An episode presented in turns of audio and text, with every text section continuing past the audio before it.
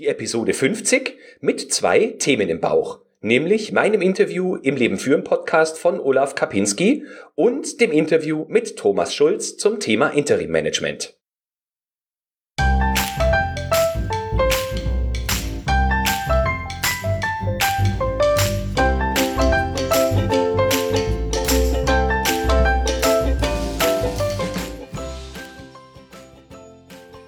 Ein enthusiastisches Hallo und herzlich willkommen zu einer neuen Episode des Podcasts, der ab heute anders heißt als vergangene Woche. Wie in Episode 49 versprochen, ändert sich der Name des Podcasts von Qualitätsmanagement on Air auf Q-Enthusiast, damit Blog und Podcast den gleichen Namen tragen. Dadurch, dass Sie diese Episode hören, gehe ich davon aus, dass Sie gut mit dem neuen Feed zurechtgekommen sind und auch die Podcast-Player damit genau das gemacht haben, was sie haben tun sollen. Anlässlich der 50. Episode hat sich der Podcast-Kollege Olaf Kapinski dazu entschlossen, mich in seinen Leben führen Podcast zu holen und ich durfte dort mit ihm zum Thema Feedback eine ganze Stunde lang sprechen. Das hat mir wahnsinnig viel Spaß gemacht und ich möchte Ihnen empfehlen, unbedingt in das Interview reinzuhören. Sie finden den Link zu den Podcasts unter leben-führen.de. Dabei ist es völlig wurscht, ob Sie führen mit Ü oder mit UE schreiben. Auf der Startseite dort sind direkt die Player eingebunden und die Episode 219 ist mein Interview bei Olaf. Olaf hat eine kleine Serie zum Thema Feedback gestartet und deswegen empfehle ich Ihnen zunächst die Episoden 217 und 218 zu hören. Er beschreibt darin ein einfaches und wirksames Feedback-Modell, das obendrei allen Beteiligten noch Spaß macht. Natürlich habe ich heute auch ein Interview für Sie, wie versprochen. Mit Thomas Schulz von Rau Interim durfte ich über Interim Management reden. Ich habe Thomas Schulz auf dem QM Meetup im November 2018 in Butzbach kennengelernt und wir haben uns spontan dazu entschlossen, gemeinsam ein Interview zu machen. Thomas Schulz ist Rechtsanwalt und war lange Jahre Personalleiter Zudem hat er bereits selbst als Interim-Manager gearbeitet, weiß also, wovon er spricht. Darüber hinaus ist Thomas Schulz noch Blogger, darüber spricht er aber im Interview selbst. Deshalb jetzt genug der Vorreden und direkt rein ins Interview. Lieber Thomas, zum Anfang möchte ich ganz gern von dir eine kleine Definition zum Thema Interimsmanagement haben. Was genau versteht man darunter? Ja, Servus Florian. Ähm, unter Interim Management versteht man Lösungen auf Zeit von selbstständigen Projektmanagern, selbstständigen Interim Managern, die für eine begrenzte Zeit in Unternehmen kommen und Lösungen anbieten. So kann man das, glaube ich, in aller Kürze und Würze sagen. Okay, wärst du einverstanden, wenn wir uns heute auf, äh, sagen wir, Qualitätsfachleute und Führungskräfte beschränken? Wäre das in deinem Sinne? Absolut, absolut. Das ist insofern ganz äh, der richtige Ansatz, weil äh, Qualitätsmanagement das erste Projekt war, was ich mit meiner Firma überhaupt begleitet habe. Und insofern habe ich eine recht große Affinität zu Qualitätsmanagementlösungen, weil so auch ähm, unser Geschäft losgegangen ist. Also da bin ich bei dir, das können wir so machen. Mhm. Okay, da kommen wir auf die Historie dann nachher noch zu sprechen. Mhm. Äh, jetzt habe ich aber gleich zu Beginn mal eine, sagen wir eher theoretische Frage. Und zwar hört man immer wieder von Führungskräfte, äh, Coaches und ähm, anderen Menschen, dass sie empfehlen, dass man als Führungskraft die neuen Unternehmen kommt. Mhm. Und ich zähle jetzt QM-Leute auch als Führungskräfte äh, dass man in den ersten sechs Monaten gar keine Entscheidungen treffen soll und dass man eine detaillierte Kenntnis von dem Bereich benötigt, in dem man sich befindet, um überhaupt wirksam sein zu können. Jetzt ist Interim ja teilweise relativ kurzfristig, kann auch langfristig sein, aber wenn wir von kurzfristig sprechen, wie schafft es dann deine Firma beziehungsweise die Person, die neu in ein Unternehmen reinkommt, schnell wirksam zu werden, ohne diese sechs Monate Zeit zu haben, alles zu beobachten? Das Briefing ist ein anderes oder die Aufgabe ist ein andere. Wenn ich äh, als Festangestellter in neuen Unternehmen komme, als neuer QM-Leiter, dann ist das auf langfristige Zusammenarbeit angelegt. Und genau der Unterschied zu Interim-Management-Lösungen ist ja der Gestalt, dass die äh, Männer und Frauen reinkommen und ein konkretes Projekt abarbeiten sollen. Und wenn das erfahrene und gute Interim-Manager sind, wovon wir jetzt mal ausgehen, dann haben die genau diese Aufgaben, die in diesem Unternehmen jetzt äh, gelöst werden müssen, schon woanders gelöst. Und die Strukturen, die sind ja immer ähnlich. Ich denke, da wirst du mir zustimmen. Im QM-Bereich geht es um ähnliche Aufgaben. Ähm, insbesondere in der Lebensmittelindustrie, wo wir beide ja nur auch tätig sind, ähm, sind die Aufgaben ja ähnlich gesta äh, gestaltet. Ob das jetzt eine fleischverarbeitende Firma ist oder ein Milchindustriebetrieb im QM-Bereich, sind die Aufgaben ähnlich. Und insofern kommt da ein Interim-Manager rein, der, Entschuldige, der zum Beispiel ähm, eine IFS-Vorbereitung machen soll. Und genau das hat er schon in vielen anderen Unternehmen vorher gemacht, denn er hat diese mhm. Erfahrung, die er mitbringt und genau das ist der Mehrwert. Und genau deswegen braucht er auch keine sechs Monate, sondern ist relativ schnell einsatzbereit und vor allen Dingen umsetzungsbereit. Mhm. Okay, dann äh, hast du vielleicht ein paar Beispiele für mich, wo ein Interim-Manager total ungeeignet wäre, welche Fragestellungen der quasi nicht bearbeiten kann, weil diese kurzfristige Geschichte einfach nicht geeignet ist dafür. Gibt es da was? Ja, das äh, ich, ich stelle gerade fest, dass du äh, sehr kluge Fragen stellst, über die ich noch gar nicht nachgedacht habe, weil mir das noch gar nicht untergekommen ist. Was kann also? Ich frage ich frage aus einem ganz bestimmten Grund, Thomas. Ja. Ich habe in meiner vorigen Firma festgestellt, es ist einmal ein Interim-Manager für den Einkauf gekommen mhm. und der hatte aus meiner Sicht überhaupt gar nicht die Möglichkeit, die Aufgabenstellung, die an ihn herangetragen worden ist, zu bearbeiten, weil er dafür deutlich mehr Kenntnisse über das Unternehmen und eine längere Zeit hätte anwesend sein müssen. Äh, und deswegen stelle ich jetzt diese Frage. Ja, okay. Vielleicht ist es auch eine, die so selten vorkommt, ja, dass es darauf keine Antwort gibt, aber das ist mir aufgefallen so. Ja, verstehe ich. Also die ähm, eine zwingende Voraussetzung für eine erfolgreiche Interim-Einsatzgeschichte ist natürlich, dass die Bücher aufgemacht werden. Also Zugang zu Unterlagen, Zugang zu Menschen und insofern auch Übersicht über das, was im Unternehmen passiert. Wenn das nicht gegeben ist, um bei diesem Einkaufsbeispiel zu bleiben, weil das habe ich in der Tat auch mal erlebt bei einem Interim-Projekt, also wenn das nicht gegeben ist und wenn die ganzen Verträge nicht offengelegt werden, dann kann ein Interim-Manager auch nicht wirksam werden. Und wenn er jetzt die QM-Dokumentation, die Verfahrensanweisung überarbeiten soll, um äh, beim QM-Beispiel zu bleiben, und dann entweder gar nichts vorliegt oder Falsches vorliegt oder es ihm nicht zugänglich gemacht wird, dann kann er natürlich nicht wirksam werden.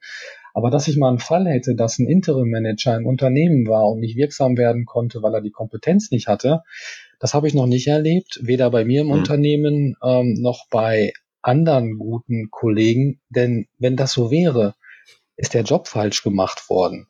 Dann ist der mhm. falsche Mann am Ort, der falsche Mann im Projekt, weil das Projektbriefing ist ja vorher klar, sei es Einkaufsoptimierung oder sei es andere Dinge. Und dann wird ja vorher ausgesucht, ähm, wird der richtige Mensch ja idealerweise ausgesucht. Mhm. Was der dann die Kompetenz nicht hat, um etwas zu tun, das habe ich so noch nicht erlebt. Ähm, insofern ist, wie ich das vorhin sagte, eine zwingende Voraussetzung, dass die Menschen natürlich kooperieren und Vertrauen entgegenbringen. Das ist natürlich manchmal eine Schwierigkeit, einem Menschen, der fremd ist und der auch nur kurz im Unternehmen ist, vollumfängliches Vertrauen entgegenzubringen. Aber das, das geht nicht anders. Das muss so sein. Das ist die Voraussetzung für Erfolg. Mhm. Kann Be ich nachvollziehen. Beantwortet das deine Frage oder bin ich ein bisschen falsch, bin ich abgewichen? Nein, das beantwortet die Frage auf jeden Fall. Es schließt sich äh, allerdings eine Frage an. Mhm. Direkt. Nehmen wir mal ein, ein gewisses Worst-Case-Beispiel. Wir haben jetzt zum Beispiel eine Firma, die hat eine Abteilung äh, mit sehr festgefahrenen Strukturen, langjährigen, erfahrenen Mitarbeitern und diese Firma hat sich dazu entschlossen, ihren langjährigen Abteilungsleiter rauszuschmeißen. Mhm. Äh, dann wird jetzt ein Interim-Manager dringend gesucht und ähm, die Komponente, die aus meiner Sicht da ganz besonders wichtig ist, und du hast es kurz schon angeschnitten, ist, äh, äh, sind Transparenz und Offenheit und auch Vertrauen gehört mit dazu. Also die langjährigen erfahrenen Mitarbeiter müssen darauf vertrauen, mhm. dass es die neue Person, die da reinkommt, auch gut meint, weil sie ansonsten die Bücher, die du gerade angesprochen hast, nicht aufmachen werden. Mhm, genau. Wie kriegt man das am besten hin? Ich habe es noch nie miterlebt, dass die Person, also dass die, und das Unternehmen, das diesen Interim-Manager gesucht hat, auch äh, die Leute in der Abteilung gebrieft hätte, sondern das hat man dann quasi, kann ich dem, dem CEO überlassen oder wem auch immer. Mhm. Das ist das ist genau der, ähm, das ist eine Schwierigkeit, die du ansprichst. Ich habe das aber so noch nicht erlebt. Also die Leute, die ich ins Unternehmen gebracht habe, die äh, Aufgaben lösen mussten, die haben es immer geschafft, die Menschen vor Ort zu überzeugen, dass das der richtige Weg ist. Und das hat, das ist jetzt auch kein Window Dressing oder dass ich jetzt irgendwie dicke Hosenträger machen würde. ähm, sondern es ist wirklich meine Erfahrung, dass die Leute, ähm, die gekommen sind, dieses Vertrauen aufbauen konnten, weil das eine Kernkompetenz ist von den Interim-Leuten. Die wissen, dass die mhm. auf Zeit da sind, die sind immer kurzfristig da, die müssen immer schnell performen und schnell eine Lösung bieten äh, oder anbieten. Äh, und daher wissen die, dass sie die Leute, die vor Ort sind, dass sie die Mitarbeiter auf ihre Seite bekommen müssen, weil ohne die Mitarbeiter mhm. vor Ort funktioniert gar nichts. Vielleicht kann ich dir ein Beispiel geben, weil mich das echt stolz gemacht hat in diesem Jahr. Ich hatte ein Projekt, das war, das war wirklich High Class, ist auch vertraulich, ich kann dir den Namen nicht sagen, aber das war ein mhm. Restrukturierungsprojekt, wo in dem Unternehmen kurzfristig beide Vorstände ähm, entfernt werden mussten, weil das Unternehmen in eine finanzielle Schieflage geraten war. Und das war absolut, das ist das Top-Level, was man machen kann im, im Interim-Management-Bereich. Äh, und da wurde kurzfristig wurden beide, beide Vorstände wurden abberufen und der Interim-Manager ist in die Organschaft gegangen als Interim-Vorstand eines recht großen Unternehmens. Und der ist dann natürlich an der Spitze des Unternehmens in der Tat hat er da natürlich mehr Schulterklappen als ein Abteilungsleiter, also mehr Schulterklappen, dass die Leute ihm folgen, ähm, qua Status alleine schon. Aber das hat er großartig geschafft und innerhalb von wenigen Wochen, ähm, weil es auch zeitkritisch war, weil es auch um, um Cashflow ging, innerhalb von wenigen Wochen das Unternehmen in die richtige Richtung gedreht. Das hat natürlich Monate gedauert, bis es wirklich gesund, gesünder wurde, aber die ersten Maßnahmen, die mussten ganz schnell eingeleitet werden und die Mitarbeiter vor Ort sind diesem Manager gefolgt, weil er mit einem breiten Kreuz und einer großen Erfahrung dort stand und die Menschen ihm vertraut haben. Und das ist, glaube ich, einer der wichtigen Punkte, Vertrauen aufzubauen.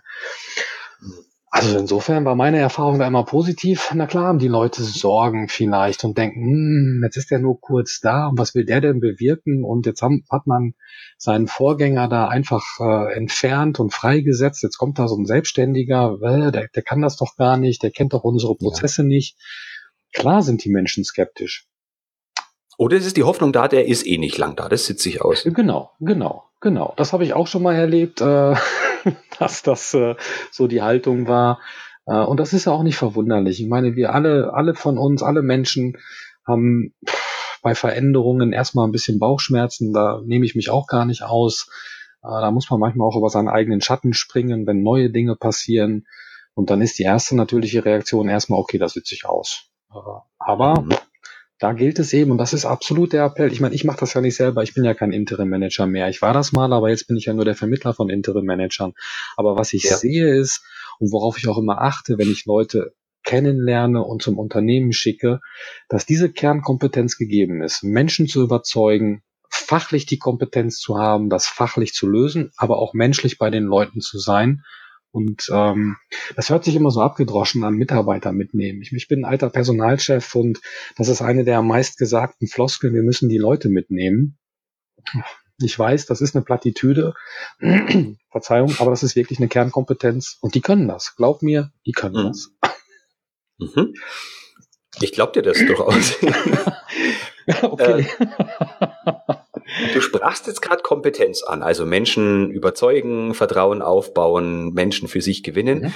Wie ist das, wenn so eine Position neu besetzt wird? Mhm. Hat man dann am Anfang gleich oder kann man, kann man sagen, dass da der kooperative Führungsstil am Anfang schon zu 100 Prozent gegeben sein kann? Oder muss man erst mal sagen, man geht eher in die Richtung, direktiver Führungsstil führt eher auch über die Fachlichkeit und überzeugt so die Mitarbeiter, dass man von dem, was man sagt, schon auch Ahnung hat und wechselt dann ins Kooperative, wenn die Überzeugung geleistet ist. Oder ist die Beschreibung jetzt zu einfach? Ich glaube, die Beschreibung ist zu einfach. Du kannst das nicht trennen. Also Führung ist immer situativ. Ich glaube, Führung ist das Schwierigste überhaupt im Unternehmen. Und das ist völlig egal, ob wir jetzt von Interim Management reden oder von Festanstellung.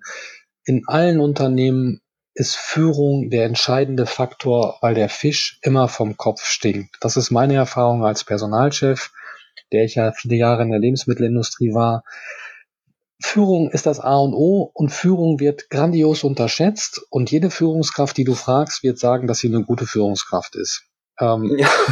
und wenn ich, wenn ich mich selber mal reflektiere nach 13 Jahren Festanstellung als Personalchef, ich habe das, glaube ich, nicht allzu schlecht gemacht. Aber es gibt wirklich bessere Führungskräfte als mich. Und Führung ist das Schwierigste überhaupt.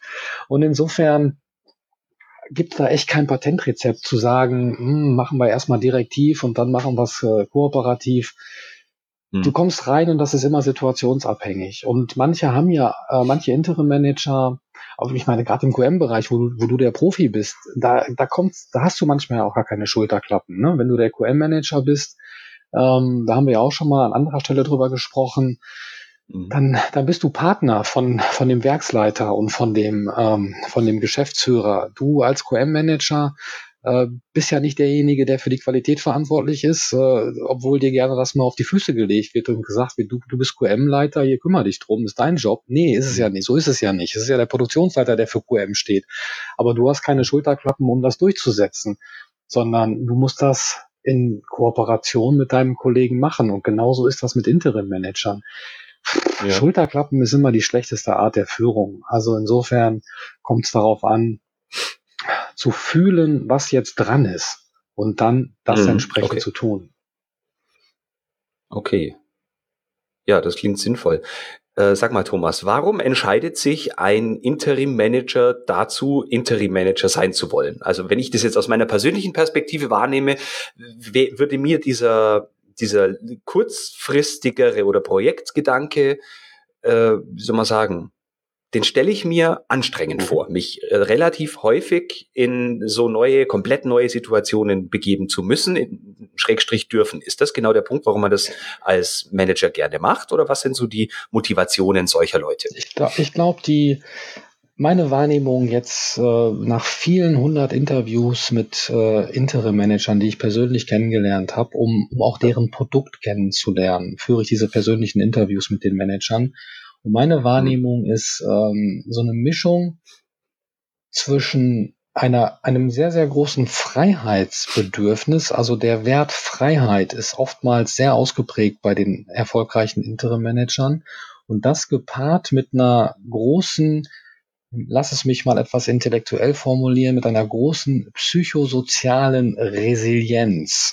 Was ich damit mhm. meine ist, du musst ein breites Kreuz haben als Interim Manager, wenn auch mal keine Projekte da sind, die dich ernähren. Also du darfst nicht mhm. gleich nervös werden, wenn, wenn du gerade nicht im Kundenauftrag bist und gerade kein Geld verdienst, weil du bist komplett eigenverantwortlich. Du, das zahlt keiner deine Rentenversicherung, deine Krankenversicherung, ja. das machst du alles selber, du bist komplett selbstständig.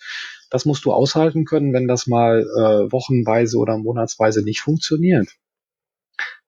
Mhm. Aber das, der Vorteil ist diese große Freiheit, die du hast als Interimmer, und das erlebe ich immer wieder, darum, daher machen die das. Freiheit und etwas bewirken wollen. Und das sind zwei Dinge. Freiheit und etwas bewirken wollen, wirksam sein. Diese beiden Dinge sind manchmal in Konzernstrukturen nicht so einfach umzusetzen.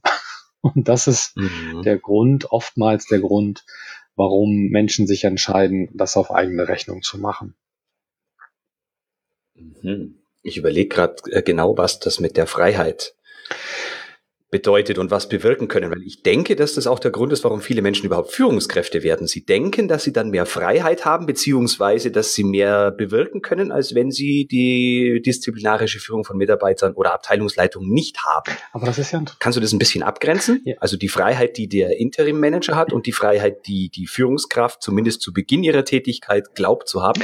Ich glaube, das ist vielleicht ein Trugschluss, die Freiheit zu haben als Führungskraft. Denn du bist gerade in, in unseren Unternehmen, in der Lebensmittelindustrie, Industrie.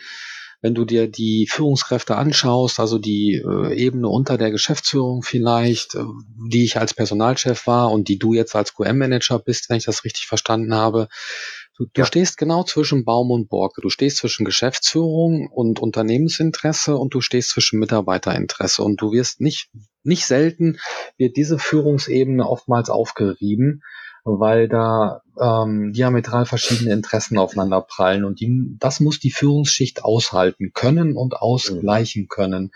Und da geht's manchmal halt im Walzer links rum. Ähm, nämlich, heute geht's in die Richtung, dann hat das Unternehmen eine andere Idee und es geht in eine andere Richtung und du musst es den Mitarbeitern immer erklären und transparent machen. Und das ist nicht immer so leicht.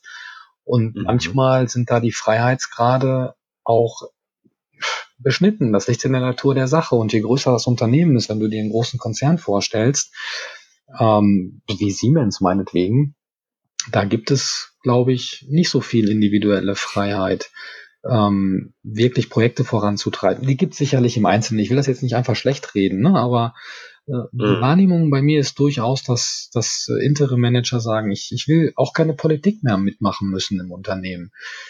Ich will keine, keine Karrierepolitik mitmachen. Wenn du wirst das in deinem und oder wir alle haben das wahrscheinlich in unseren Unternehmen erlebt. Das ist jetzt nicht für dein Unternehmen spezifisch und auch nicht spezifisch für meine Unternehmen, in denen ich tätig war. Aber es gibt mhm. immer Situationen, wo manchmal die Menschen eher an sich denken als an das Unternehmensinteresse. Das ist menschlich. Ja. Das ist manchmal so. Und dann gilt es auch, die richtigen Schritte zu tun und manchmal wird wie im Leben auch etwas Politik gemacht. Ich will das nicht schlecht reden. Ne? Das kann auch sehr positiv sein, Politik im Sinne des Unternehmens zu betreiben.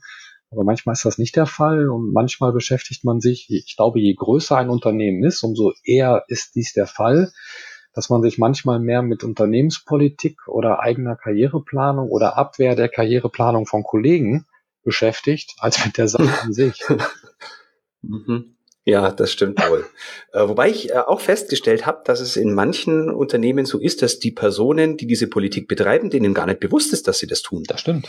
Das stimmt. Das die sagen immer, ja, wir sind viel zu klein, um Politik zu machen. Und tatsächlich erlebt man dann aber fast tagtäglich genau das. Du, und wir können das auch noch ein bisschen größer machen, Florian. Ähm, meine Frau war auch erfolgreich ähm, als äh, Leiterin Personalrechnungswesen und als Geschäftsführerin zuletzt. Und was ich das ist jetzt ein bisschen persönlich, aber ich glaube, ich weiß auch gar nicht, wie viele Menschen das hier hören werden, aber ich glaube, ich kann das. Millionen, sagen. Thomas, Millionen. Millionen. Ich hoffe, ich rede mich hier nicht um Kopf und Kragen. Aber was ich. Das macht's auch gerade spannend. aber was ich von meiner Frau gelernt habe und von vielen weiblichen Führungskräften und auch von weiblichen Interim-Managerinnen, die immer mehr werden und die auch zum Teil jünger werden. Was ich da echt immer wieder sehe ist, und das ist, verzeih mir, es ist vielleicht auch wieder eine Plattitüde, aber es ist leider echt wahr, Frauen sind oftmals sachorientiert.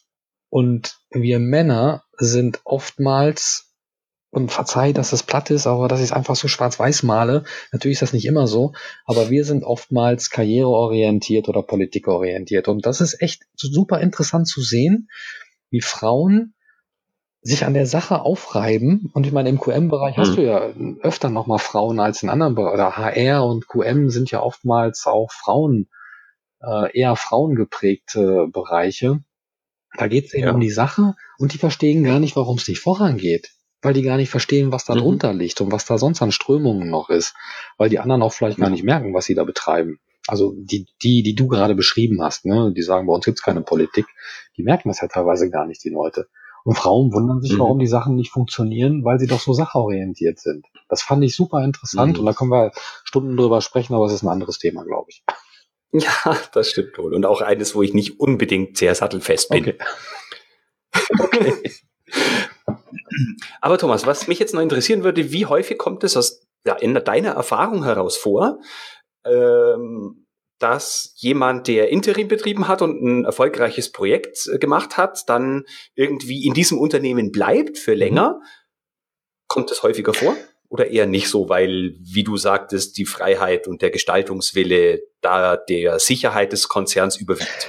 Also es kommt ähm, nicht so häufig vor, aber es kommt durchaus vor. Und ähm, das, äh, das eine Beispiel, was ich vorhin genannt habe, wo ein Vorstand ein Unternehmen gerettet hat, der ist äh, auch schon älter, der, äh, der Manager, und der hat tatsächlich nochmal einen Fünfjahresvertrag in dem Unternehmen angenommen in der Festanstellung. Also bleibt bei dem Unternehmen und danach wird er die Butter im Schatten haben, also die Schäfchen im Trockenen und danach wird er in, die, in dem Wohlverstand, in dem wohlverdienten Unruhestand gehen. Ähm, also das kommt mhm. durchaus vor, denn die, die Leute sind ja nicht, also ich frage immer die Menschen, die ich kennenlerne, sind sie Interim Manager aus Überzeugung oder zur Überbrückung? Und da sagen mir ungefähr 70 mhm. Prozent, dass sie es aus Überzeugung sind und 30 Prozent sagen mir, ich bin für beides offen.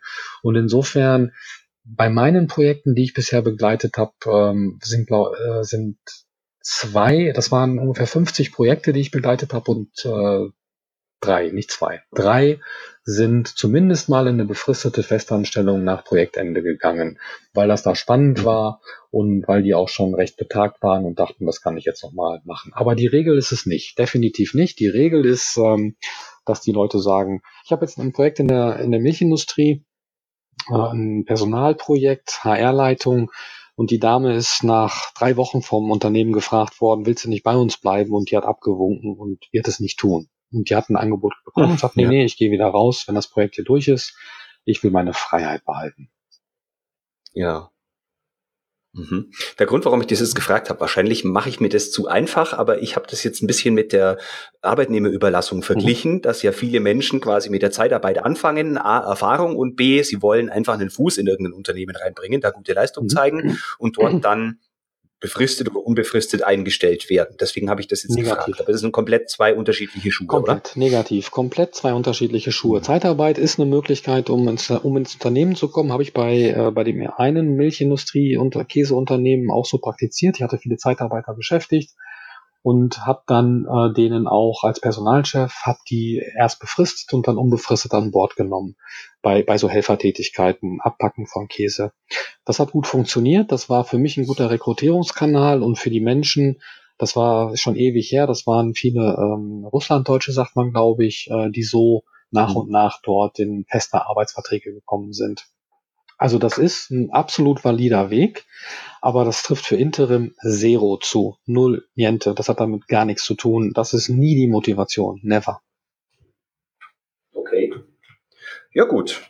Gut, dass wir darüber gesprochen mhm. haben. Thomas, ich möchte jetzt noch zwei äh, Aspekte, und zwar einmal auf Seiten der Unternehmen und einmal auf Seiten der Interim-Manager mhm. besprechen. Wenn wir bei den Unternehmen anfangen, was sind so typische Projekte, für die man dich anfragt, dass du die richtigen Leute holst? Hast du da zwei, drei mhm. Beispiele? Mhm. Also wenn ich im QM-Bereich bleibe, ist das äh, so, man, das hatte ich vorhin am Anfang schon gesagt, mein allererstes mhm. Projekt, das waren, wie lange waren das? Das waren vier Wochen oder drei Wochen ähm, in der Fleischindustrie. Vorbereitung IFS-Audit. Ähm, IFS oder ja. der QM-Manager krank vom Bord gegangen, äh, Tova Bohu, äh, Geschäftsführung sitzt da alleine und muss alle Prozesse anschauen, weil das IFS-Audit vor der Tür steht. Das war das erste Projekt, was ich gemacht mhm. habe. Zeitlich ganz klar befristet, alle also richtig Volldampf, drei Wochen Vollgas gegeben, dann Higher Level erfolgreich bestanden. Das war ein Projekt. Ein anderes Projekt ist Reorganisation der HR-Abteilung. Wir haben ähm, wir haben im Moment neue Mitarbeiter im HR-Bereich, aber keine Leitung und wir wissen noch gar nicht so genau. Also wir haben eine ungefähre Idee, wie es sein sollte, aber wir wissen noch nicht so ganz genau, wie, wie, wie so eine HR-Abteilung aussehen soll. Und da kommt eine Interim-Managerin rein und macht alle Prozesse neu. Das ist das zweite Beispiel. Das dritte Beispiel war diese äh, Unternehmensschieflage, wo ähm, der Manager reingekommen ist um das Unternehmen vor wirklich von einer finanziellen Schieflage zu bewahren und neu aufzustellen. Es gab Einkaufsprojekte, die, äh, die gemacht wurden von mir oder eine ERP-Einführung, wo das Unternehmen ähm, alle Prozesse auf SAP umstellen wollte und dieses äh, Enterprise Resource Planning System eingeführt werden sollte. Das hatten jemand gemacht, der sich auch in den kaufmännischen Bereichen gut auskannte und natürlich wusste, was es bedeutet, wenn ich so ein System einführe, was das für Auswirkungen hat in der Buchhaltung, im Rechnungswesen, in der Produktion, wenn dort die ganzen äh, die, die ganzen Zutaten natürlich auch hinterlegt werden, Arbeitsstunden, die da rausgezogen werden können, Kostenplanungen gemacht werden. Das war so ein klar umgrenztes Projekt. Mhm. Okay. Was wäre ein Projekt, das ihr ablehnen würdet, weil ihr sagt, Interim ist dafür nicht geeignet? Wenn jemand, ähm, wenn, wenn es Zeitarbeit ist, also wenn es äh, um, um kleines Geld geht, wenn, wenn jetzt so jemand gebraucht wird, der äh, da ist jemand ausgefallen oder jemand ist schwanger und in der Buchhaltung muss, äh, müssen Belege gebucht werden. So, das, das ist das ist kein Interim, ja. das ist Zeitarbeit. Da geht man zu einem äh, Zeitarbeitsunternehmen und besorgt sich da jemanden, der, oder wenn es um, um Entgeltabrechner geht, oder wenn es um äh, QM geht, ähm, wo die Dokumentation einfach nur ausgefüllt werden muss. Das sind Dinge, äh, wo ich sagen würde, da, ähm, da musst du jemanden von der Zeitarbeit holen, der die ganzen Dinge da eintackert. Mhm. Das ist kein Interim Management. Okay, verstehe. Dafür wäre derjenige wahrscheinlich auch genau, zu teuer. Genau. Dafür wäre derjenige zu teuer und Das macht so keinen Sinn. Mhm. Wechseln wir mal die Perspektive zu einem Interim-Interessenten. Nehmen wir an, ich bewirbe mich jetzt live mhm. bei dir. Äh, was muss ich mitbringen, damit ich überhaupt interessant dafür wäre? Lebensmittelerfahrung. Ich bin der Papst für die Lebensmittelindustrie. Ich kümmere mich nur um die Lebensmittelindustrie mhm. und dort um Interim-Lösungen. Das ist meine Branche, auf die ich fokussiere. Und wenn du dich bei mir sozusagen, wenn du in mein Netzwerk möchtest, musst du äh, erstmal zwingend Erfahrung im Lebensmittelbereich mitbringen. Okay, die hätte ich jetzt 16 Jahre. Genau dann ähm, muss deine Haltung klar sein. Also deine Haltung, Interim Manager sein zu wollen. Ich würde dich fragen, was bedeutet das? Das bedeutet genau? genau das, was du angesprochen hast. Ähm, hast du diese psychosoziale Resilienz? Hast du so ein breites Kreuz, äh, auch mal ohne Geld zu überleben? Schaffst du das äh, mhm. auch äh, mal äh, Nein, schaffst du es, Nein zu ertragen? Also vom, vom potenziellen mhm. Kunden, der sagt, nö, mit dir will ich nicht arbeiten. Und vielleicht wird man irgendwann auch nervös, wenn man länger keine Projekte hat, gerade wenn man neu anfängt. Ähm, sollte man äh, überlegen, ob man ein gutes Netzwerk hat, dass man auch Projekte generieren kann. Und da muss man eben auch aushalten, dass es dann nicht, vielleicht nicht sofort funktioniert, sondern dass du ein paar Monate ja. dich am Markt bewegst. Und das meine ich mit Haltung. Okay. Haltung also die Dinge, die quasi jeder Selbstständige am Anfang mal hat oder die Durststrecken, die man als Selbstständiger vielleicht häufiger genau, mal verspürt. Genau, genau, dass du durch, Durststrecken okay. äh, überleben kannst und dass deine Haltung klar ist, dass du selbstständig sein willst. Ne? Das ist ein anderer Mindset. Mhm. Du hast andere Kernkompetenzen, ja. die dann dann, die wahrscheinlich, die in dir ruhen, aber die jetzt hervorkommen. Du musst, du hast andere Dinge, die wichtig sind als in der Festanstellung. Und darüber solltest du dir dann schon mhm. klar sein. Wenn du jetzt schon 16 Jahre Food-Erfahrung mhm. hast, ein gerüttelt Maß an äh, QM-Erfahrung hinter dir hast ähm, und deine Haltung klar ist, dass du jetzt als Selbstständiger an den Markt gehen willst, wenn das alles der Fall ist, dann würde ich dir sagen, ähm, ja, dann geh nochmal auf meine Homepage, guck dir mal die Filme an, die ich da hinterlegt habe für neue Interim-Manager Magst du kurz die Homepage nennen? Ich verlinke die natürlich noch, aber nennen ist, glaube ich, Ja, das ist rau-interim.de. www.rau-interim.de und dort ähm, habe ich ein paar Filme hinterlegt für Kunden und für Manager getrennt jeweils, wie Interim-Management funktioniert und was ich auch für eine Erwartung an Interim-Manager habe, denn das war deine Frage ja gerade. Das siehst genau. du dann auf meiner Homepage und wenn du das alles klar hast für dich, dann schick mir bitte deinen CV, dann äh, gucke ich mir das an, dann treffen wir uns bei mir in Köln für eine Stunde für ein prospektives Interview. Und nach dieser einen Stunde ja. bei mir in Köln, persönlich im Büro, weißt du, wie ich arbeite. Und ich weiß, was dein Produkt ist. Ich habe eine Idee, was du für ein Mensch bist. Und dann weiß ich, wenn mich ein Kunde anruft aus der Lebensmittelindustrie und ein QM-Problem lösen muss, dann weiß ich, dass ich den Florian anrufen kann. So, mhm. so ist der Weg. Okay. Gut, dann erkläre ich jetzt nochmal offiziell auch für diejenigen, die zuhören, dass ich mich jetzt natürlich nicht bei dem Thomas beworben habe, sondern nur wissen wollte, was er so für Fragen stellt. Also ich bin in meinem Unternehmen sehr glücklich aktuell und suche auch keine Interimsposition. Okay. Nur mal so ganz, ganz deutlich für die. genau ja, wie gesagt, Millionen hören zu, nicht, dass da der ein oder andere von meiner Firma dabei ist und sich denkt, ich äh, suche mhm. da jetzt hier schon Auswege. Sehr gut, so. gut zu wissen. So, Thomas, wenn ich jetzt, äh, bleiben wir dabei, ich hätte mhm. Interesse daran. Ähm, was, was winken mir dann für Reichtümer? Also kann ich sagen, ich verdiene mit Interim in diesen kurzen Zeiten gemessen an, was weiß ich, Stundensatz oder was man nimmt, mehr als als angestellter QM-Leiter? Oder ist das überhaupt gar nicht der Grund, warum ich das tun sollte, weil es mhm. mehr Geld gibt? Monetärer Anreiz sollte definitiv nicht die Motivation sein für Interim-Management. mhm. Das heißt, ich habe mehr Stress, äh, weniger Sicherheit und unter Umständen nicht mal mehr Geld. Ja, dafür. genau. Sag mal, ist transparent, wie das, das, das ist, das ist so. Ist, ist transparent hier in diesem Podcast, wie, wie die Vergütungsstrukturen für QM-Leiter sind? Reden wir darüber oder ist das irgendwie alles mhm. intransparent oder redet man darüber in diesem Podcast? Nun, ich meine, die Rau-Gruppe macht ja regelmäßig, äh, veröffentlicht auch Gehaltsstrukturen für Unternehmer. Und solange ich jetzt nicht sagen muss, was ich jetzt verdiene und du nicht sagen musst, was deine Kunden so bezahlen, können wir über so grundsätzliche Tendenzen schon genau, sprechen. Also ich denke mal, so ein QM-Manager, je nach Unternehmensgröße und Erfahrung, wird wahrscheinlich so zwischen in der Festanstellung Bruttoentgelt zwischen 60.000 und wenn wir ein großes Unternehmen nehmen, als QM-Leiter international 150, 200.000 Euro verdienen. Ich denke, das ist schon sehr, sehr viel und die obere Spitze des Eisberges. Aber so mittelgroße Unternehmen, da wirst du bei, denke ich mal, so bei 100, 120.000 Euro liegen als QM-Leiter in einem mittelgroßen Unternehmen. Ähm, das ist, glaube ich, repräsentativ und auch das, was die Kollegen aus München immer erheben. So ungefähr nagel mich nicht fest auf 10.000 Euro. Ähm, als Interim Manager QM würde ich sagen, dass der Tagessatz äh, zwischen zwischen 650, was die absolute Unterkante, und 950 Euro ist für den Interim Manager pro Tag oder 1000 Euro. Ne? Das ist, denke ich, auch möglich, 1000 Euro zu generieren. Plus dann die Vermittlungs- die Vermittlungsprovision für Rau Interim, die, ähm, und das ist auch ganz transparent bei mir, die bei 300 Euro liegt in den ersten 60 Tagen und ab Tag 61 nur noch bei 250. Also wenn wir mal das Mittel nehmen, Interim Manager 850 plus 300 äh, Rau Interim sind wir bei 1150, was das Kundenunternehmen bezahlt für einen QM-Manager mit einer sehr guten Erfahrung.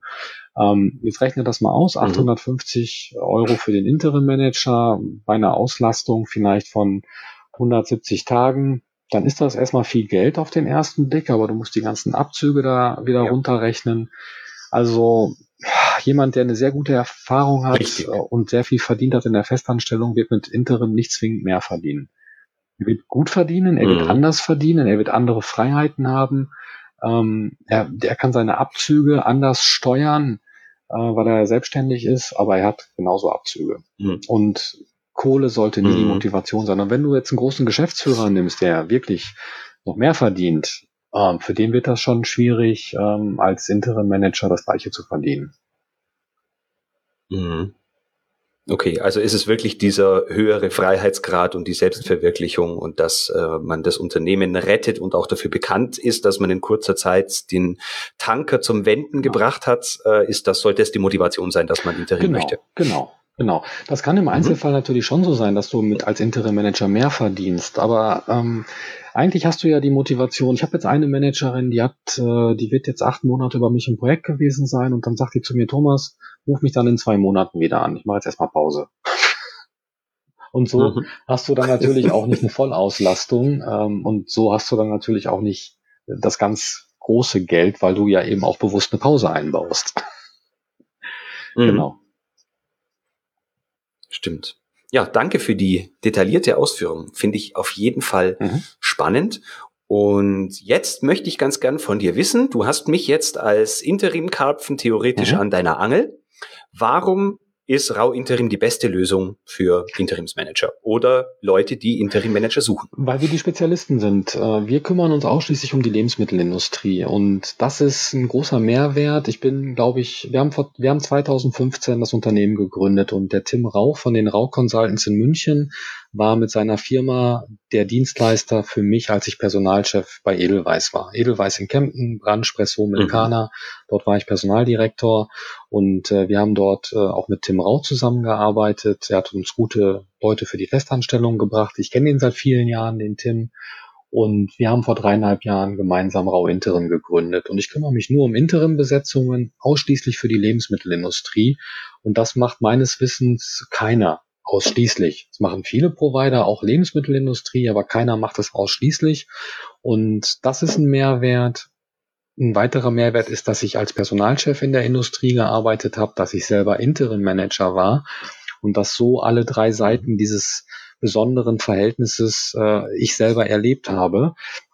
Und ähm, die Transparenz, die ich vorhin angesprochen habe, also dass völlig klar ist, was Rau Interim verdient, das macht äh, meines Wissens, machen das ganz wenige Provider, dass sie offenlegen, wie ihre Vergütung ist. Es gibt andere, die, ja, es ist intransparent oftmals im Markt und ähm, ich weiß nicht, ob du auf meiner Website diese Wertekarte gesehen hast. Äh, das ja, habe ich, wird okay, auch verlinkt. Das meine ich ernst. Jetzt ist das, also was da steht, meine ich ernst. Begeisterung und Disziplin für die Lebensmittelindustrie mit äh, Kernwerten wie Hartnäckigkeit, Energie, Wachstum, Haltung, Kommunikation und so weiter. Jetzt kann man sagen, das sind alles Worte, da wo jeder was anderes drunter versteht. Ja, das stimmt. Aber so wie ich die Dinge verstehe, meine ich das ernst und ich lasse mich insbesondere an Transparenz und Ehrlichkeit festhalten. Und das ist äh, auch etwas, was wahrscheinlich jeder sagt, aber äh, mir ist zurückgespiegelt worden, dass ich tue, was ich sage. Und das ist mir wichtig und deswegen sind wir von Rau Interim der richtige Partner für Kunden und für Manager in der Lebensmittelindustrie. Und wenn ich einen Satz noch sagen darf, Florian, dann bin ich fertig mit dem Werbeblock. Klar. Geh, geh gerne mal auf meine Homepage, lieber Zuhörer. Da sind auch ähm, Managerstimmen und Kundenstimmen hinterlegt. Und alles, was da steht, ist mhm. wahr. Also ich nehme dir das jetzt auch einfach mal ab. Unsere ersten, sagen wir, zweieinhalb Gespräche, die wir miteinander geführt haben, da würde ich auch sagen, hier kaufe ich das Danke. Ab. Danke, mein Lieber. Danke. Ja, gerne. Gibt es noch was zum Thema Interim Management, über das wir unbedingt sprechen sollten? Nee, finde eine Haltung und verhalte dich. Wer in Veränderungsprozessen ist und darüber nachdenkt, Interim Management zu machen, soll sich bitte genau prüfen, ob er den Mindset dafür hat, ob er das wirklich will oder ob das nur eine Lücke im Lebenslauf füllen soll. Wenn das nicht nur eine Lücke im Lebenslauf füllen soll, sondern wirklich der Mindset da ist, prüf dich, äh, potenzieller Interessent, geh auf, mach dich schlau und äh, such dir die richtigen Partner, um dein Ziel zu erreichen. Ähm, und für die Unternehmen, die zuhören, wenn sie ein Problem haben, rufen sie mich an. Ich bin für die Lebensmittelindustrie da und mein Ziel ist, und das ist der letzte Satz zum Interim-Management, mein Ziel ist, dass 2020 jeder in Deutschland weiß, Interim, Lebensmittelindustrie, ruft den Schulz von Rau Interim an, der hat zumindest eine Idee, wie es gehen könnte. Ob es dann klappt, ist die nächste Frage, ne? aber er hat zumindest eine Idee, wie es gehen könnte. Und Interim Management wächst. Ja, das ist ein spannendes Gebiet mit spannenden Marktteilnehmern. Und ich glaube, dass das auch mehr wird, ähm, weil die Arbeitswelt sich komplett verändert. Aber darüber müssten wir, glaube ich, einen extra Podcast machen. Stimmt, das wäre jetzt fast ein schönes Schlusswort, Thomas. Ich sag's nochmal, rau-interim.de. Äh, bei mir kam jetzt aber noch eine Frage auf, die ich unbedingt mhm. loswerden will. Ihr seid Spezialisten für Lebensmittel. Das heißt, wenn ihr einen Interim-Manager an unterschiedliche Kunden in einem Zeitraum von ein paar Jahren vermittelt, dann lässt sich es wahrscheinlich nicht vermeiden, dass da vielleicht auch die ein oder andere Konkurrenzsituation in den Unternehmen entsteht. Also der, die eine Käserei und die andere Käserei oder eine Pulverspezialist mhm. und der andere. Inwieweit ähm, also da Interim ja auch stark von, von Erfahrung abhängig ist. Der Manager mhm. bringt seine Erfahrung mit. Inwieweit gibt es dann da so Ausschlusskriterien, dass man sagt, oh, du warst jetzt schon bei einer Käserei, da darfst du jetzt bei dieser, können wir dich leider nicht berücksichtigen, weil wir hier irgendwie Konkurrenzunternehmen mit Strategie und so weiter, mhm. Marktausrichtung, wie berücksichtigt sowas? Total valide Frage. Das berücksichtige ich durch die Transparenz, die ich vorhin schon angesprochen habe. Ich habe genau so ein Beispiel. Da war ein Manager, ich habe von der ERP-Einführung gesprochen und das Unternehmen, das war auch in der Lebensmittelzeitung vor kurzem, das Unternehmen ist jetzt verkauft worden, das Käseunternehmen, was Weichkäse herstellt, wurde mhm. gerade verkauft an einen französischen, ich glaube, es ist eine Genossenschaft, bin mir gar nicht sicher, einen großen französischen Konzern, dieser Weichkäsespezialist, ähm, mein Manager oder unser Manager hat da ein gerüttelt Maß zu beigetragen, ähm, weil er noch mehr gemacht hat als nur diese reine ERP-Einführung. Da wurde das noch ein bisschen mehr und Vorbereitung des Verkaufs. Ähm, dieser Manager war vorher bei der größten deutschen Milchgenossenschaft, äh, die in Deutschland ist, und hat dort ähm, auch mhm. wichtige Dinge bearbeitet. Was der da genau gemacht hat, weiß ich nicht, weil der einen NDA unterschrieben hat, genauso wie er das bei meinem Weichkäse-Menschen und äh, bei dem Weichkäseunternehmen diesen NDA unterschrieben hat. Das heißt, da muss jetzt kurz erklären, was das genau, ist. Das weiß vielleicht nicht tun. Non no worries. Non-Disclosure, Non-Disclosure Agreement. Ähm, also ein nicht, mhm. also Verschwiegenheitsvereinbarung heißt das die ähm, okay. unterschrieben wird in der Regel und das wird transparent gemacht. Ich war in dem Unternehmen, ähm, ich habe in der Richtung etwas gemacht, mehr kann ich dazu nicht sagen und ich kann das bei euch auch machen und da werde ich auch so ein Ding unterschreiben und wenn mich der Dritte fragt, werde ich dem auch sagen, ich kann dazu nichts sagen und das funktioniert, weil natürlich ähm, wird okay. sich auch eine F&E-Abteilung fragen, äh, wenn ich dem meine Rezepturen gebe hier, wie Branch gemacht wird oder wie Mire gemacht wird, dann ist das morgen ganz woanders da gibt's natürlich Vorbehalte und Ängste, mhm. aber mit so einem NDA, so einer Non-Disclosure äh, Agreement, äh, ist das in der Regel von der, aus der Welt geschaffen. Und insofern, ja. Das stelle ich mir. Ja, also ich war durch, ich wollte nur noch einen unnötigen Halbsatz sagen, bitte. Ach ja. Äh, in der Theorie stelle ich mir das gut vor. ich stelle mir das aber ungefähr so äh, auch teilweise schwierig vor, wenn du dir jetzt mal vor Gericht äh, vorstellst, der Richter oder die Richterin sitzt da und darf bestimmte Beweise, weiß ich nicht, zum Beispiel Fotos, die nicht gesetzmäßig sind, nicht als Beweismittel zulassen. Aber sie sieht dieses Foto und sieht den Täter. So stelle ich mir das auch äh, vor, wenn ein Manager Kenntnis über irgendetwas in einem Unternehmen hat, darf er darüber vielleicht nicht sprechen, aber diese Kenntnis kann ja trotzdem seine Entscheidungen mhm. beeinflussen. Das stelle ich mir schwer vor. Kenntnis zu haben, aber sie nicht berücksichtigen, also bewusst sie nicht zu berücksichtigen, du, du geht das überhaupt? gerade einen Rechtsanwalt. Ähm, ich ja, stimmt, ja, richtig. Also natürlich widerspreche ich dir vehement ähm, mit meinem Berufsethos und sage, natürlich geht das. Vor dem Gesetz sind wir alle gleich und ohne Ansehung der Person. Also okay, Theorie und Praxis, ich weiß, worauf du hinaus willst.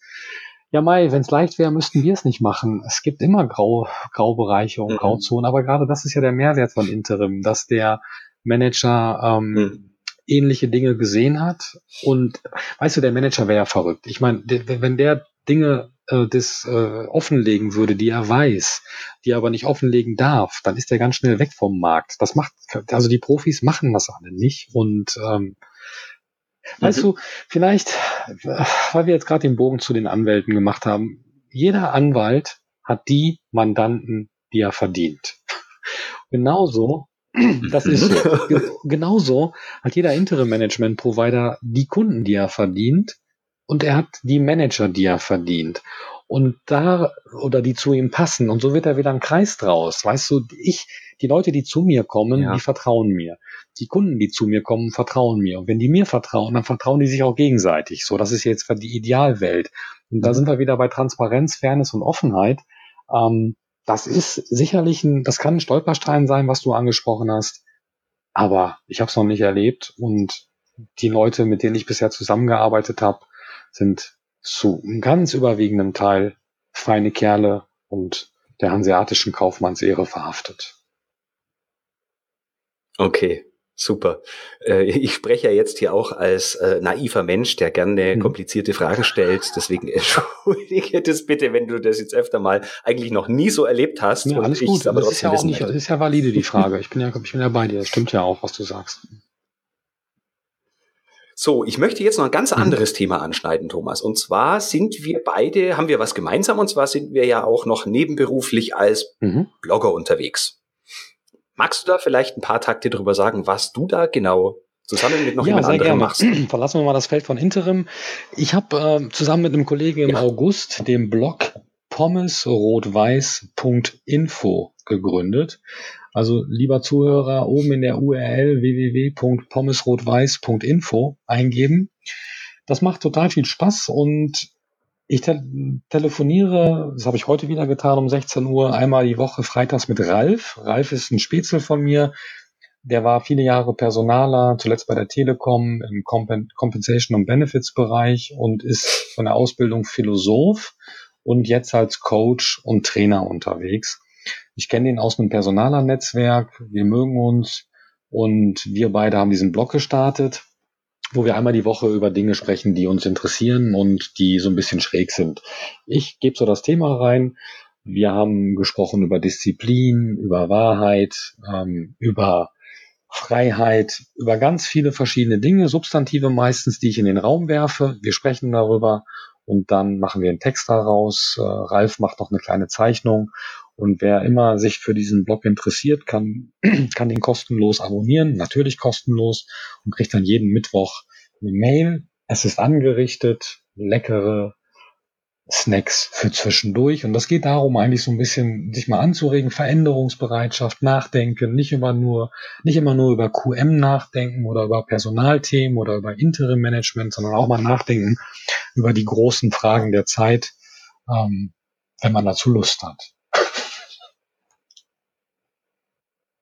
Ich muss sagen, also ich habe die Webseite schon ein paar Mal besucht. Äh, man sollte sie nur besuchen, wenn man gerade keinen Hunger hat, sonst isst man danach auf jeden Fall Pommes. Also ich finde dieses dieses Bild macht unglaublich Hunger und ich finde es auch super, dass sich diese diese diese Pommes und Snack Geschichte durch euren ganzen Blog zieht. Gefällt mir gut und auch die kleinen Zeichnungen sind sehr zu empfehlen. Und was mir auch gleich aufgefallen ist, das ist so eine, so eine Krankheit, die viele Blogs haben. Sie haben keine Kommentare. Und bei euch sehe ich bei fast jedem Beitrag sechs oder drei oder mhm. noch mehr Kommentare. Äh, scheint also was los zu sein und interessant auch absolut, Mitdiskutieren. Absolut. Danke für die Blumen. Danke für die Blumen. Und ihr macht es ja noch nicht so arg lang. Da muss man sagen, scheint ihr sehr viel Interesse genau, wir sind zu echt zufrieden. Wir haben jetzt, wir haben jetzt 80 Abonnenten, ähm, die sich alle freiwillig angemeldet haben mit Datenschutz und so und doppelt, doppelt klicken mussten. Also, also wir haben niemanden gezwungen, da drauf zu gehen. Und ähm, ja, das ist in der Tat so, dass die Leute da gerne mitdiskutieren zum Thema Macht oder zum Thema Leidenschaft oder Realismus oder Schuld oder Rassismus oder Verlässlichkeit. Das waren so Themen, die wir hatten die letzten Wochen. Ja, Mensch, Flo, danke für die Blumen. Ja, bitte. Ich bin jetzt gerade zwischen den beiden Artikeln hin und her geswitcht, wo es einmal um Schuld ging und einmal um Leidenschaft. Also auch beide Dinge, die für QM interessant sein könnten. Also auch diejenigen, die jetzt äh, erstmal nicht gedacht haben, es könnte mhm. interessant für ihn oder sie sein, mhm. durchaus mal reinklicken und lesen. Ich verlinke Super. auch das in den Show Notes. Mein Lieber. Großartig. So, Thomas, ich mhm. danke herzlich für deine Zeit. Möchtest du ganz zum Abschluss noch irgendetwas loswerden? Du machst das großartig. Ich möchte loswerden, dass ich ganz äh, sehr, sehr positiv überrascht bin, wie du das hier durchgesteuert hast. Wir haben jetzt 49 Minuten. Das, ich, mir war nicht langweilig. Du hast mir tolle Fragen gestellt. Ich hoffe, dass die Zuhörer nicht gelangweilt werden. Aber das ist toll. Mach weiter so. Ich will nichts loswerden, außer ein großes Dankeschön an dich als den Konferencier. Thomas, vielen herzlichen Dank für das nette Feedback. Ich wünsche dir einen schönen Abend und ein schönes Wochenende. Vielen Dank. Das gleiche für dich. Dankeschön. Danke auch. Ciao. Tschüss. Das war mein Gespräch zum Thema Interim Management mit Thomas Schulz. Wenn Sie mehr über Thomas Schulz und die Interim-Leistungen von Rau Interim erfahren möchten, dann besuchen Sie die Website rau-interim.de. In den Show Notes finden Sie außerdem das Xing-Profil von Thomas Schulz und alle weiteren Informationen zum Interim Management. Die Shownotes zur heutigen Episode finden Sie unter www.q-enthusiast.de Schrägstrich Folge 050. So, das war's mal wieder für heute und gleichzeitig war das die letzte Episode für das Jahr 2018. Ich bedanke mich ganz herzlich bei Ihnen für Ihre Treue und hoffe, dass Sie auch im nächsten Jahr wieder mit dabei sind. Mit Stolz kann ich verkünden, dass Q-Enthusiast in diesem Jahr rund 45.000 Besucher auf der Seite hatte und ich habe mir für das neue Jahr vorgenommen, 100.000 Besucher in 2019 zu haben. Ich wünsche Ihnen eine besinnliche Vorweihnachtszeit, einige schöne Feiertage und einen guten Rutsch ins Jahr 2019. Und denken Sie auch im neuen Jahr immer daran, Qualität braucht kluge Köpfe. So wie Sie.